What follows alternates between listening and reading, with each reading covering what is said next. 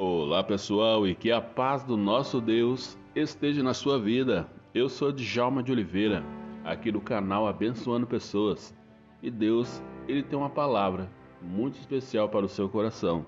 E hoje, aqui em Jeremias capítulo 29, no verso 11, diz assim: Porque sou eu que conheço os planos que tenho para vocês, diz o Senhor, planos de fazê-los prosperar e não de causar dano planos de dar a vocês esperança e um futuro. Louvado seja o nome do nosso Deus, o Todo-Poderoso. Né? E aqui é muito importante nós, sempre que nós lemos a Bíblia, a palavra de Deus, nós precisamos ler o contexto para nós entendermos a história. Você é, entender o contexto é você ler vários versículos, né? Existem momentos que você precisa ler até o, o, o, verso, o o capítulo todo para você entender isso que é o contexto, né? entender o contexto da história, aquilo que estava acontecendo, aquilo que estava passando naquele momento dessa mensagem que Deus falou com o povo, né? E, e aqui em Jeremias 29, Deus ele prometeu aos seus servos que eles viveriam em um eh, viveria em paz no futuro, embora essas palavras tenham sido escritas para pessoas que viveram no passado. Deus faz essa mesma promessa para nós hoje. Ele é o Deus que dá esperança. Olha só que importante e interessante que é a palavra de Deus. Essa mesma mensagem, essa mesma palavra que falou com outras pessoas no passado, que eles estavam vivendo um outro contexto na vida deles, Deus lançou essa palavra para eles. olha só que Deus daria um, um tempo de esperança e um futuro para eles. Eles estavam passando por algo que eles foi necessário passar. E hoje, nos nossos dias, não é diferente, né? Apesar que é um outro contexto, um outro momento da história, mas Deus ele faz a mesma promessa com o mesmo versículo para nós hoje, que nós precisamos ter esperança e saber que existe um futuro, que Deus está no controle da nossa história. Ele está presente na nossa vida todo tempo e todo instante. Ele não nos deixa sozinho, apesar que algumas vezes as pessoas passam por algumas lutas, por algumas questões e não sabem lidar com o problema então, existe um momento que essas pessoas elas acham que elas estão sozinhas, que Deus colocou elas no mundo e abandonou. Mas não é assim. Algumas vezes as pessoas, elas que abandonam a Deus por conta dos seus pecados, por conta das suas vidas, da forma que eles querem viver. E assim acontecia com o povo de Deus. O povo se voltava contra Deus então Deus permitia que algo acontecia na vida deles. Né? Então eles eram levados cativos. E aqui os israelitas, eles foram levados para Babilônia para ser escravos. Então Deus ele faz essa promessa para eles que ele trazia um tempo de esperança e um futuro melhor. Né? Então essas palavras elas faziam parte de uma carta enviada aos israelitas em Babilônia, aqueles que estavam presos e eles tinham sido levados cativos né, de Jerusalém.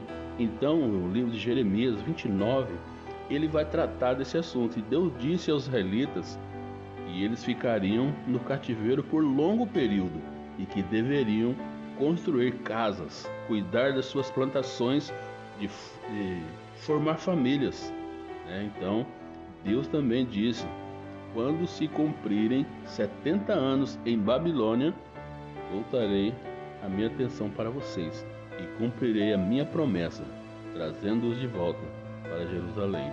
E olha só, Deus garantiu que eles não, sair, não seriam esquecidos e que a esperança de voltar a Jerusalém se tornaria realidade na vida deles.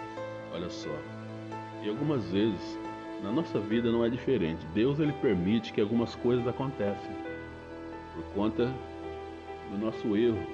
Algumas vezes nós fazemos coisas que não agradam a Deus e Deus permite as coisas acontecerem.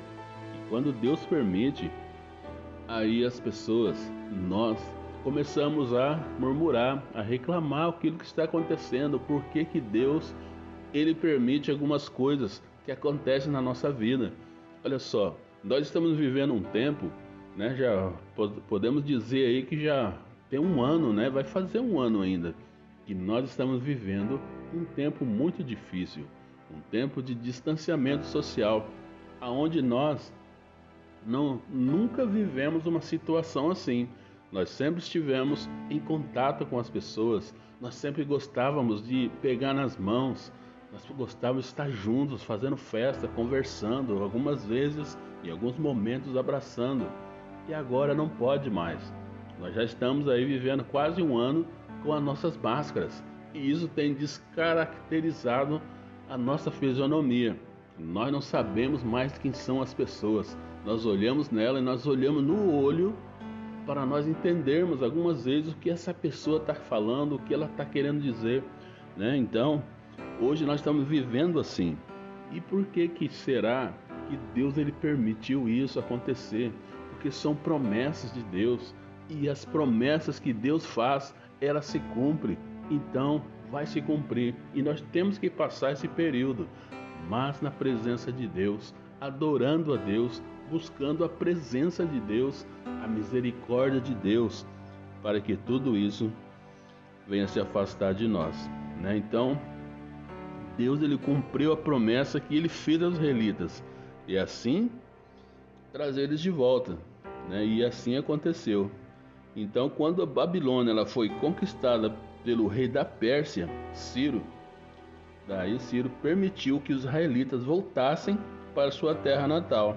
70 anos se passaram, né? Então eles ficaram presos, cativos 70 anos. E eles foram levados de volta porque a, a promessa que Deus fez, ela se cumpriu na vida deles. Né? Então é muito bom nós sabermos aquilo que aconteceu lá no passado. É por isso que essas palavras ficaram registradas para nós entendermos hoje e tomar posse daquilo que nós precisamos. E olha só, passe o que passar, mas não saia da presença de Deus, não desista da sua vida. Não deixe de sonhar, não deixe de buscar a presença do Pai, porque é Ele que vai trazer o refrigério, é Ele que vai trazer a saída para nós, é Ele que vai nos permitir a voltar para a nossa casa, a voltar para a nossa terra. E qual é a nossa terra? Deus ele prometeu que um dia ele iria voltar, iria nos levar para a glória. Ele prometeu e ele vai voltar. E se ele falou que vai voltar, eu creio de todo o meu coração. Mas para isso eu preciso permanecer fiel na presença desse Deus. E olha só, é muito importante que você entenda isso. Que um dia o nosso Deus, Jesus Cristo, ele prometeu que vai vir nos buscar. E temos que estar preparados para esse grande dia. Assim como a palavra se cumpriu na vida dos israelitas, estavam presos, estavam vivendo cativos, e ali Deus, ele enviou uma palavra para que eles continuassem a vida deles, construíssem as suas casas, cuidassem das suas plantações, continuassem a crescer a família, para eles não deixar de viver, mas para eles passar aquele período vivendo uma vida digna, mesmo também cativos em um outro país, num lugar diferente, em costumes diferentes, mas para eles não perder aquilo que eles, que eles conheciam, que era viver é, como justos numa terra estranha, em costumes estranhos. E algumas vezes nós passamos por coisas semelhantes, né? Algumas vezes nós, as pessoas, é, eu, quando eu falo nós, nós pessoas que estamos nesse mundo, nós, algumas vezes as pessoas elas querem viver segundo o costume do mundo e isso nos tira a nossa características de cristãos. Nós não podemos viver conforme o mundo vive, mas nós que precisamos viver conforme a palavra de Deus diz para nós vivermos. Se Deus falou, vai se cumprir. E olha só, meu querido, fique firme.